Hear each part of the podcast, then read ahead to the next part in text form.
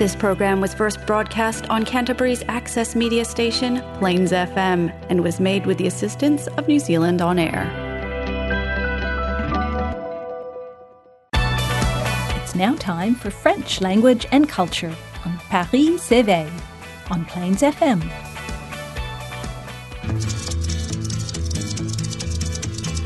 Je suis le dauphin de la place Dauphine et la place Blanche à mauvaise mine. Les camions sont pleins de lait, les balayeurs sont pleins de balais. Il est 5 heures, Paris s'éveille. Paris s'éveille. Koutou katoa francophile whanau, bienvenue sur Paris s'éveille. My name is Antonio Vaselli. Et c'est moi, Eric. Bienvenue sur Paris s'éveille. It's a pleasure to have you. You can join us every first and third Thursdays of the month for a show on Te Reo Wiwi, and that's French-related topics in Canterbury and beyond. Sponsored by the Alliance Française and here on Plains FM. Also rebroadcast on Taranaki Access Radio, so special bonsoir to all of our listeners in Nelson, Golden Bay. As usual, please don't hesitate to like and share our Facebook page, where you can also get in touch with us for future shows. We always love to hear from you. Today's show is a bit of a combination of discussions related to my research on literary translingualism, but also some discussion regarding les Jeux Olympiques. Plus prosaïquement. Stay tuned for more.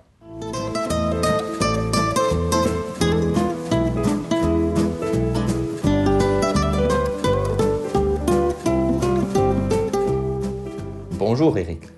Salut Antonio. tu vas bien? Oui, ça va très bien. Ça faisait longtemps qu'on n'avait pas fait une émission ensemble. Je sens qu'on dit ça au moins une fois tous les deux ou trois mois. Bon, ça va alors. C'est toujours un plaisir quand même.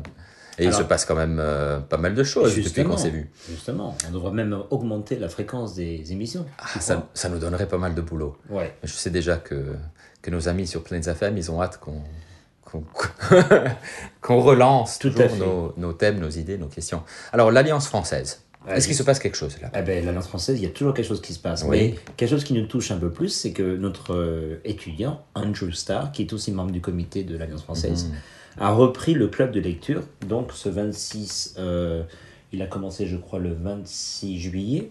Mhm. Et euh, qui, ils lisent le livre de euh, Ruffin, euh, qui s'appelle Les femmes du gouverneur La femme du gouverneur. il me semble. Mhm. Euh, donc, euh, pour ceux qui veulent justement participer à un, à un club de lecture, je vous invite Les trois femmes du consul. Ah, j'étais pas loin. Pardon. Les Tu l'as pas, femmes- tu l'as pas encore lu Je l'ai pas lu, mais justement, je te parlais de Ruffin qui a écrit un magnifique roman euh, historique qui s'appelle justement Le Grand Cœur sur Jacques Cœur. Voilà. Hmm. Donc, euh, je pense que Andrew a bien choisi, mais ça me fait plaisir de voir justement Andrew qui, qui reprend ce, ce- ce club de lecture et Ouais. j'espère que ce club aura une longue vie et plein de lecteurs. Ouais, je suis tout à fait d'accord. Euh, Andrew m'a fait part un peu de l'incipit de, de cet ouvrage. Et je trouve que c'est quand même un texte que- qui est très abordable Oui. pour les apprenants de- du français. Donc euh, tout le monde peut finalement avoir son mot à dire, Tout à fait. tout en apprenant un peu plus euh, cette beauté de la langue française euh, par l'écrit. L'intrigue est très alléchante. Ah oui, Alors, parlons maintenant de toi. De moi. Tu as fait une belle présentation vendredi dernier à laquelle euh, pas mal de, de personnes euh, ont participé, ont, sont venues justement t'écouter à la fac. Alors je vais... Donc on- on reste dans la thématique de la littérature. tout à bien fait, tout Oui. à fait. Oui, alors euh, à l'université de Canterbury, dans notre département, où on enseigne quand même six langues, plus les études européennes, nous avons lancé l'année dernière un séminaire de recherche qui s'intitule Global Visions Reo Ahurea. Et l'idée euh, survient de conversations avec nos collègues dans d'autres domaines, d'autres disciplines et surtout dans d'autres langues, notamment Andy Dorer de- du programme euh, d'allemand. On s'était dit quand même, on est un, département tellement divers, euh, protéiforme, que ce serait intéressant d'apprendre un peu plus par rapport aux intérêts de recherche, et non seulement pédagogiques, que nous avons dans le département. Donc on a commencé ce séminaire de recherche, et j'ai eu le plaisir, euh, vendredi dernier, de, de présenter un sujet qui s'intitulait Musical Literary Translingualism. donc pour parler un peu de la translangue. Il va falloir que tu expliques un peu plus ça. Mais ça va quand même de pair avec tes études et ton, ton- ton- ta passion, je dirais, pour la littérature comparée aussi. Oui, tout à fait. Donc je suis diplômé en littérature comparée. C'est une discipline qui nous permet de comparer, comme le titre l'indique, des ouvrages de divers horizons et parfois de différentes langues aussi. Voilà. Euh, Un thème commun, mais vu par justement une vision différente et une langue différente. Exactement. Donc très souvent, nous œuvrons dans la langue originale aussi de, de ces ouvrages, mais il y a aussi des comparatistes qui comparent euh, différents siècles au sein d'une même tradition, ou euh, il faut aussi dire que c'est une discipline qui naît, du moins en Amérique du Nord, de cet intérêt pour combiner euh, des études interdisciplinaires et la littérature. Donc des chercheurs par exemple qui mêlent histoire et littérature, psychanalyse et littérature, philosophie et, et- et littérature. Moi personnellement, j'ai toujours été attiré par euh, la littérature dans différentes langues et je travaille euh, donc sur la littérature française et francophone, mais aussi italophone et, et hispanophone, anglophone aussi. Et oui, voilà, donc j'ai expliqué un peu vendredi que j'étais un peu tombé dans le bain de ces nouvelles théories translangue ou translingualism, un peu par hasard, sans vraiment nommer euh, ce concept de translangue. J'y travaille déjà depuis des années euh, dessus parce que je m'intéresse plus particulièrement à des auteurs qui mêlent différentes langues dans leurs ouvrages. Donc il n'est pas nécessaire d'être trilingue, d'être justement élevé, d'avoir baigné dans ce trilinguisme euh, qui est quand même très chanceux. Mm. On peut très bien aussi développer cette, cette passion. Bon, bien sûr, la connaissance de la langue ou d'autres langues serait quand même un atout. Oui, Mais d'un côté, on peut très bien, euh, du moins tapoter, découvrir un petit peu, voir un peu ce que les autres personnes y ont écrit sur le même sujet. Et donc, c'est un bon commencement. non Exactement. Et je dirais même que ce domaine de recherche est dominé par des études euh, rédigées surtout en anglais. Euh, donc la définition, la première définition que nous avons de translingual writing, ça provient de l'anglais, comme je viens de, Ouais. de l'énoncer, et c'est Stephen Kellman euh, dans son ouvrage The Translingual Imagination, publié en 2000. Donc, c'est récent quand même. C'est assez récent, ça fait 20 ans maintenant. Euh, Stephen Kellman nous donne la définition de monolingual translinguals, c'est-à-dire ceux et celles qui adoptent un, un langage pour euh, leur écriture littéraire qui va au-delà de leur langue maternelle. Il distingue euh, les monolingual translinguals des ambilingual translinguals, ceux qui écrivent séparément dans deux langues. Euh, il a été assez sévèrement critiqué parce que dans cet ouvrage, justement, il prenait des exemples d'auteurs qui n'avaient pas comme langue maternelle l'anglais, mais qui avaient adopté l'anglais pour, la, pour euh, le domaine littéraire. Et plusieurs années plus tard, il a, il a ajouté la définition de texte, euh, text by authors using more than one language or a language other than their primary one. Donc là, nous avons aussi le côté multilingue euh, au sein d'un même texte. Donc on peut Donc, c'est pas séparé là. pas nécessairement sé- séparé, pas nécessairement. Donc ça peut être les deux, ça englobe les deux définitions. On peut avoir une polyphonie, une, euh, une multiplicité de langues au sein d'un même ouvrage.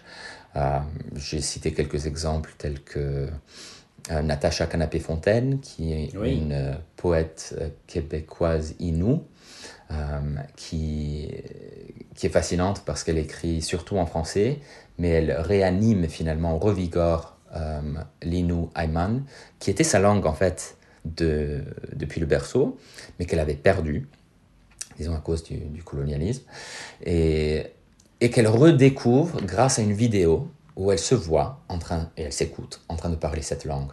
Donc, Jeune. jeune, jeune. très très très jeune.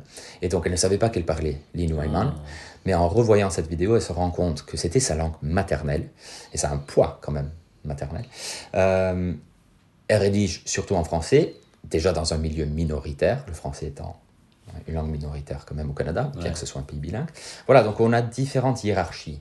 Essayer de ré- récupérer le langage de l'enfance, ce qui, Mais- ce qui est quand même... Et en plus, Fascinant. langue, oui, du, peuple premier, avec justement cette fameuse colonisation dont tu parlais, euh, bon, avec euh, tous les méfaits dont on parle aussi, linguistiques, euh, dont on parle bien. On connaît trop bien en Nouvelle-Zélande aussi, hein, quand on parle bien sûr de Terreo Maori. Euh, donc là, c'est quand même une autre dimension, parce qu'il y a quand même le côté euh, culture, euh, le génocide culturel, comme Absolument, absolument. Alors que toi, tu parlais plutôt d'un côté littéraire. Bon, quand tu parlais en Europe, bon, c'est vraiment, ça se fait plus librement. Tout à fait. On a, on a par exemple des auteurs qui essayent de toucher à des genres qui- ou des, euh, des mouvements littéraires qui n'existent pas dans leur culture. Ah oui. J'ai cité l'exemple de T.S. Eliot, donc un écrivain moderniste, qui a fait des pastiches de, de vers euh, symbolistes. Donc le mouvement symboliste n'existe pas dans la littérature anglaise. Donc faire des pastiches permet finalement de combler ces lacunes dans une langue.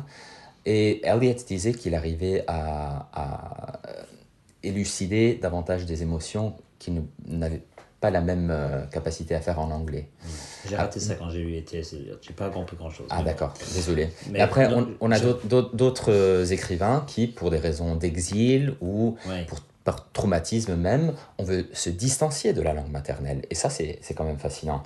Donc on a, par exemple, Ornella Vorpsi, qui habite en France, euh, qui est d'origine euh, al- albanienne, Albanaise, albanaise, pardon, merci. je crois, Et, et qui rédige en italien aussi, parce qu'elle est à la recherche, je cite, d'une langue sans enfance, without childhood. Je vais vous citer très rapidement un petit passage en italien.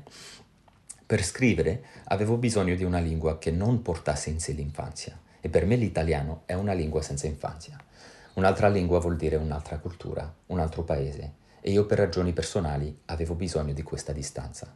Donc devoir créer une distance euh, vis-à-vis du passé, c'est en fait se recréer soi-même, Elle se veut recréer couper en fait, couper un peu. euh, couper les ponts avec, Ouais. euh, Ça, c'est presque le, le- le contraire. Elle veut justement euh, être neutre, Voilà. Mais trouver une neutralité. Mais cette écriture qu'on peut dire exophonique euh, permet justement ça. Je te parlais tout à l'heure de l'exemple de Akira Mizubayashi. Il a rédigé un roman délicieux qui s'intitule Une langue venue d'ailleurs. Je le conseille à nos lecteurs. Très bon mot de fin pour ça. Euh, on n'a pas un peu la même idée aussi avec ces mots, justement, ces emprunts ou des langues euh, Mm. étrangères. Euh, quand on parle justement de ce fameux Geist allemand ou ce, ce je ne sais quoi en français, ou bon, il y a quand même on a des emprunts qui peut-être ne comme tel le pastiche de Eliot, Oui. qu'il il n'y a pas ce mot qui existe dans la langue euh, donnée et justement on a besoin d'avoir recours à, à un mot. Je sais que le japonais est très riche de ce genre de choses. Il paraît qu'il y a, il y a un tas de, de, de mots que pour des choses comme le bruissement des feuilles quand c'est mouillé ou des choses oui, qui sont très poétiques. Tout à fait. Donc ça montre aussi un petit peu la demande peut-être. Je- euh, C'est bien, justement, ça permet de faire rentrer, et pas seulement parasiter le texte, mais faire rentrer dans, dans le texte un univers complètement différent, avec un univers de référentialité qui n'existe pas dans, dans la langue dans laquelle le texte a été rédigé. Je pense notamment euh, à l'Inu, Ayman de nouveau, et les exemples de neige. Il y a la neige Oui. pour euh, fabriquer un igloo, la neige qui tombe, la neige euh, qui ne nous permet pas de, de rouler. Ne dit-on pas qu'il y a 30 euh, mots Ah, pour, je ne euh, sais dans plus les combien.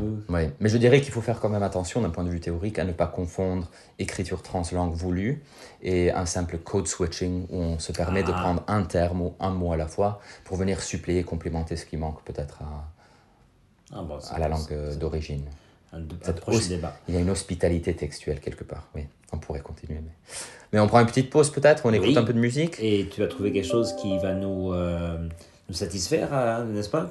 KPO, c'est ça? Voilà, on va écouter une chanson de Claudio Cabello, puisque je pensais justement à ma relation franco-italienne quelque part. On va écouter la chanson Je t'emmènerai con me de Claudio Cabello. Bonne écoute.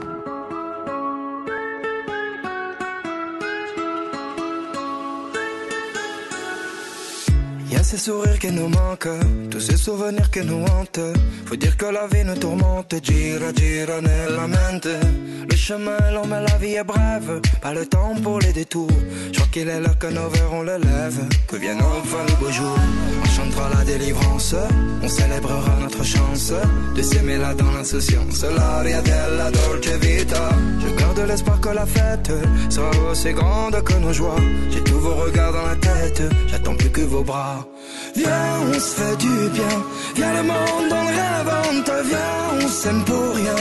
On s'entraîne, on se réenchante, viens, on se soutient. On oublie tout ce qui nous honte, viens, viens, comme Je t'emmènerai.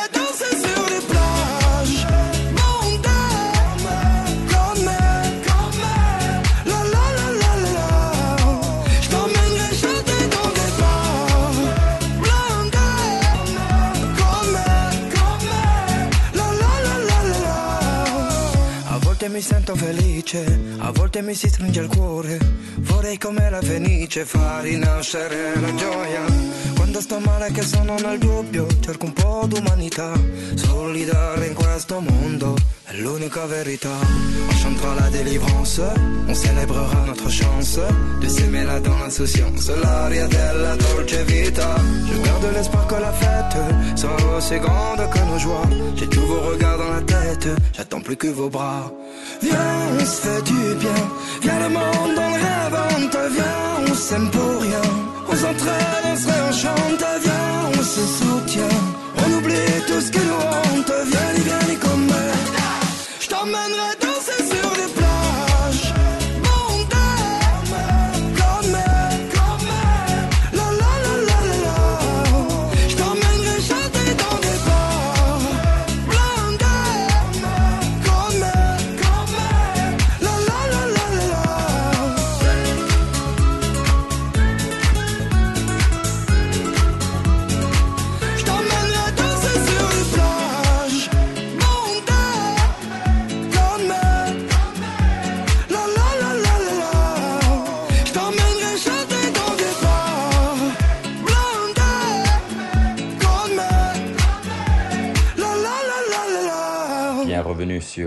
s'éveille, vous êtes accompagné d'Eric et Antonio, et nous venons de parler de l'écriture translingue, un peu de poésie, un peu d'écriture, quelques romans, voilà, j'espère que ça vous aura plu. Capéo, hein. Tout magnifique. à fait. Ouais, Je l'apprécie beaucoup ce, ce chanteur. Alors Alors. maintenant, Oui, maintenant, on va passer à quelque chose d'un peu plus ludique, d'un peu plus sportif, d'un peu moins littéraire, peut-être. Les Jeux Olympiques 2020, ça nous permet de, de, de voyager un peu dans le, dans le temps. C'était comme l'euro, n'est-ce pas Oui. Enfin, je crois qu'ils ont changé. Est-ce qu'ils ont changé les dates Même pas, je sais pas, pour les Jeux Olympiques. Je L'euro, c'était toujours l'euro 2020, écrit partout. Ouais. Tu suis un peu les Jeux Olympiques, toi? Écoute, de temps en temps, je, je me rappelle que, que cela existe, j'allume la télé et je découvre même des sports que je n'avais jamais vraiment vus à la télé. Moi, moi qui ai grandi au Canada, je connais très bien le hockey sur Bien glace, sûr. mais je regardais field hockey, le hockey sur l'herbe. Mais c'est absolument passionnant. Ouais. J'ai jamais vu ça non plus en Europe. Non. Mais je crois que l'Espagne, les Pays-Bas aussi ils jouent euh, fréquemment. Je sais qu'en France, il y a une équipe aussi, mais bon, ce sont vraiment les ténors euh, mondiaux. L'Argentine aussi est très très forte. On entend souvent. Mais c'est sûr qu'en Nouvelle-Zélande, on parle beaucoup du hockey sur gazon. Ouais. Ouais. D'autres sports, il y a beaucoup des sports plus modernes comme le skateboard, tout ça. Moi, j'ai pas encore regardé. ça. Moi, je n'ai pas vu ça non plus. Non, c'est plutôt pour les jeunes. Je pense qu'il faut avoir moins de 15 ans pour. euh, Mais ça Pour ne pas avoir peur de se casser les os. Déjà, oui. ça rajeunit un petit peu l'image, euh, je trouve, des Jeux Olympiques, c'est pas plus mal. Mais ce sont des Jeux Olympiques assez particuliers. Moi, je trouve aussi pour l'image, l'image de la femme, Ah par oui. exemple. Euh, on- il y a eu pas mal de débats au sujet du, du choix vestimentaire chez les femmes, ce qui est acceptable euh, d'un niveau sportif, ce qui est plutôt esthétique, ce qui est d'une inconvénience remarquable pour elles qui, qui participent parfois à des sports qui, qui ne permettent pas vraiment qu'elles portent des, des vêtements appropriés. C'est les gymnastes allemands, je crois, qui ont justement euh, adopté ce, ce fameux enfin, léotard, Léotard, euh, mais complet. Combinaison, oui, ils ont appelé euh, différemment. Euh, tout à fait. Et juste avant, il y avait justement cette équipe norvégienne Oui, euh, pendant, volley. euh, de, De ballon handball, volley. sur- Handball, pardon. Oui, Ton beach sport à toi. Beach Ouais. handball, d'accord. Mais bon, le volet c'est pareil. Hein. Ouais. Le beach volley non, plus, euh, il ne il dépense pas des masses euh, en, en tissu pour euh, les, les maillots de bain quand même. C'est assez sexy. Mais regardez aussi les soies à la perche. euh, Ouais. Les femmes aussi portent des, vraiment des, des choses qui sont assez euh, Mhm. minimales. Tout à fait. Et quand, on, quand on leur pose des, des questions par rapport au choix vestimentaire, elles disent souvent que leur préoccupation va envers ce qu'elles portent, au lieu de, se- de se concentrer justement hein, soit en hauteur. Ouais. Elles ont peur, par exemple, de perdre une partie de leur, de leurs vêtements. Je peux imaginer. Et là, d'un point de vue de la, la concentration, sous une pression remarquable, ça doit être quand même hallucinant. Tout à fait. Moi, ce, qui me, ce qui me chagrine vraiment, c'est donc cette réaction de la fédération inter- euh, non, européenne pour le handball, pour, le fameux, pour le beach volleyball. Donc, Mhm. ce sont les Norvégiennes, je crois, qui avaient refusé, qui avaient joué en short, et elles ont été donc pénalisées. Oui, Elles avaient eu donc une amende. Et oui. cette fameuse euh, Pink. Pink, oui, cette chanteuse, donc avait offert, parce que bien sûr ça avait fait un débat, ce que je trouve quand même très ringard de la part de... Ils savaient très bien que ça allait faire euh, jeter l'opprobre sur euh, leur association, sur, euh, sur le sport en lui-même. Ouais. Donc finalement, on parle souvent que le, le côté donc, des Jeux Olympiques ne devrait pas être politique, Mhm. mais qu'est-ce que c'est si- si le politique n'est pas l'humain, en fait, les, Ouais. pe- les gens si on ne peut pas justement aborder un tel sujet, euh, on ne le fera jamais. Mhm. Et avec justement cette dimension planétaire, je trouve que c'est le, le- la scène rêvée. Tout à fait. Tout à fait. Mhm. Il y a eu d'autres exemples politiques, par exemple euh, Taking a Knee, se mettre Oui. à genoux. C'était l'équipe anglaise de rugby, je pense, si tu as suivi ça. Et les Black Ferns, c'est les Black Ferns, les, les femmes qui jouent au rugby? Elles ont fait pareil, Elles ont fait en- pareil, oui. apparemment, dans, Pour le dans rugby à Oui. le rugby à 7, merci. Et c'était justement pour aller à l'encontre des, des post-manifestations après l'euro Tout en fait. Angleterre et Mhm. contre le racisme euh, endémique, disons, que- qu'on voit en ligne contre les joueurs qui ont raté des pénaltys, qui n'ont pas nécessairement raté des pénaltys, mais des pénaltys qui ont été sauvés. Sauvé, tout Ah. à fait. Euh, quoi d'autre Je pense aussi à une première qui est, voilà, on a parlé de translangue tout à l'heure, mais on avait une, euh, une sportive tra- euh, femme trans, l'hétérophile, voilà. Ouais. Euh, L'altéro. Ouais. Ouais, pour la personne, je crois. Oui, pour une première euh, transgenre Tout à dans fait. le, dans le sport. Quelle, quelle première Et puis, bon, bien sûr, l'attention des médias. Ouais. J'ai appris qu'elle n'a pas fait vraiment. Euh, Mm, pas bien pas réussi. revenir aussi, mais bon, d'un côté, euh, tu parlais de la, de la quiétude euh, pour se concentrer sur son sport. La pauvre, euh, le jour J, j'imagine, enfin ce matin, je crois que ça s'était passé ce Mhm. matin, tôt ce matin ou cette nuit, Il y a deux jours. ouais. il y a deux jours? Ah bon. Euh, elle a dû euh, souffrir quand même aussi. euh, une- Mm. Les conditions donc, euh, pour faire quelque chose de grandiose n'étaient pas vraiment là. Mais bon, toi, tu soutiens quelle équipe? Alors, étant en Nouvelle-Zélande avec ton déchirement C'est canadien. magnifique. Tu Chez nous, tout le monde finalement. C'est marrant, on allume la télé et finalement je laisse, je laisse crier un petit peu les enfants pour voir quelle équipe les intéresse. Surtout quand on voit différentes équipes sur le même écran dans un sport tel que le, la natation. La, oui, la natation. Euh, très souvent on a l'Espagne, l'Italie, le Canada, la Nouvelle-Zélande, l'Australie, que sais-je, tous ensemble. Et moi ça me fait tout simplement plaisir de voir euh, qu'on puisse s'identifier à plusieurs pays dans, euh, chez moi. Mais nos enfants, ils sont souvent très pour euh, la Nouvelle-Zélande, ce qui me fait Ah bon? grand plaisir. Et oui. le Mexique un peu quand même? Parfois, de temps en temps aussi le Mexique. Euh, et évidemment, la France, euh, l'Italie, l'Espagne et le Canada. Mais comme on disait tout à l'heure, c'est un peu la beauté des, des Jeux Olympiques. Et c'est sympa aussi d'écouter un peu le français à la télé. Oui, Euh, les Jeux Olympiques qui sont annoncés dans... c'est l'occasion de rappeler aux jeunes pourquoi justement ce cher baron. Mm. Alors justement, on va finir euh, avec une chanson qui a lieu. Alors c'est une chanson un petit peu contestataire, mais Ah. bon, euh, que serait le français s'il n'y avait pas cet esprit de contestation? On va pas parler du vaccin, truc comme ça, mais bon, je sais que Henri Tachant, j'ai découvert, alors je connaissais Henri Tachant qu'elle avait beaucoup collaboré avec notre regretté Cabu, le dessinateur donc euh, satirique, euh, tristement célèbre parce qu'il a, il a disparu donc dans l'attentat de Charlie Hebdo. Certes. Et euh, donc Henri Tachant, dont euh, Jacques Brel avait fait des éloges euh, à l'époque. Donc c'est quand même quelqu'un, ne serait-ce que recevoir les éloges de Jacques Brel, quand même, pour moi, c'est un signe de. Au niveau stylistique, mais aussi au niveau de la, de, la, de la chanson, de la protestation, de ce qu'il a passé. Grande connaissance, tout à fait. Donc Henri Tachant a écrit cette chanson sur les Jeux Olympiques qu'on va vous mettre maintenant et qui s'appelle tout simplement les Jeux Olympiques. Donc euh, on se quitte là-dessus, mon cher Antonio, Avec plaisir. et on se revoit très bientôt. Allez, bonne soirée à toi. Bonne soirée à tout le monde et merci encore. Au revoir. Merci, au revoir.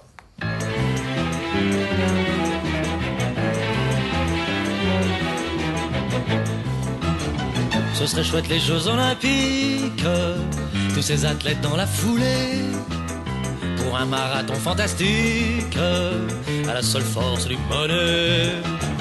Ce serait chouette les Jeux Olympiques, l'émulation sur la cendre. Ce serait chouette les Jeux Olympiques, sinon de Dieu il n'y avait leur petit drapeau, leur petit fanion, couleur kaki, cacadois des frontières, leur petit drapeau pour chaque nation qui claque au vent d'une musique militaire. Ce serait chouette, les souvenez-vous, les n'oublie pas que la guerre est les recueillements sur les trous, tous les soldats fusillés dorment. Ce serait chouette et souvenez-vous, les manifestations de paix. Ce serait chouette et souvenez-vous, sinon de Dieu, il y avait leur petit drapeau, leur petit fagnon, leur petit tambour qui donne la cadence, leur petit drapeau, leur petit fagnon qui claque au vent d'une minute de silence. Ce serait chouette d'aller sur la lune, scaphandre de Pierrot. Emporterai bien ma plume pour vous écrire quelques mots. Ce serait chouette d'aller sur la lune, en vacances pour mille étés. Ce serait chouette d'aller sur la lune, sinon de Dieu il n'y avait leur petit drapeau, leur petit fagnon. Pour cette fois, ricain de préférence, leur petit drapeau, leur petit fagnon, leurs petites étoiles, la grande ours en balance. Ce serait chouette si tous les drapeaux voulaient bien se donner la hampe. Ça ferait des pyjamas très beaux, des soutiens-gorge pour les vampes. Ce serait chouette si tous les drapeaux finissaient un jour drap de lit. On y ferait l'amour bien au chaud avec les filles de leur pays. Avec les filles de leur pays.